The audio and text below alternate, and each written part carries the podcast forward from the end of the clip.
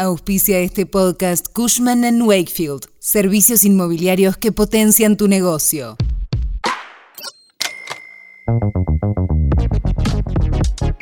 El Gobierno Nacional oficializó la creación del programa de inclusión laboral que apuntará a transformar los planes sociales desde el 1 de enero de 2024. En este episodio te contamos de qué se trata. Cuando arranca el día en el tren volviendo a casa o mientras salís a caminar, nosotros te contamos qué pasa y te hacemos la economía más fácil. Soy Melina Greco y esto es Economía al Día, el podcast de El Cronista. Seguinos en nuestro canal de Spotify y escuchanos todas las mañanas.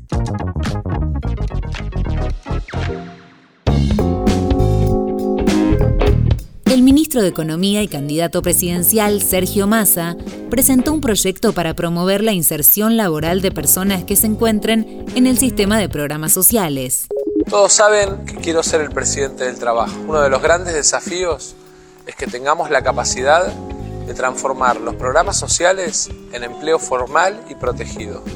Por eso estamos poniendo en marcha un decreto que establece que a partir del primero de enero todos los programas sociales Potenciar pasan al programa de inclusión laboral. Ahora bien, ¿cómo funciona el programa de inclusión laboral? Las empresas que participen recibirán una ayuda económica del Ministerio de Trabajo para cubrir parte del salario de estos nuevos trabajadores. Esta ayuda se transfiere directamente a los nuevos trabajadores provenientes de los planes sociales y las empresas lo descontarán del salario que les corresponde pagar.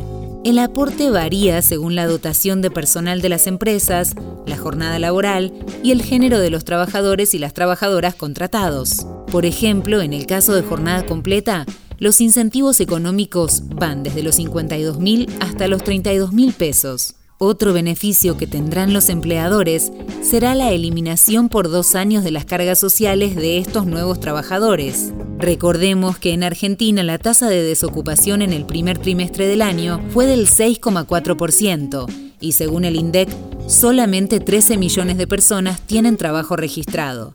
¿Y a vos? ¿Qué te parece la medida? Esto fue Economía al Día, el podcast del Cronista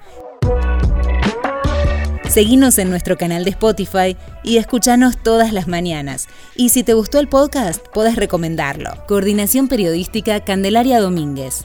Producción SBP Consultora. Hasta la próxima.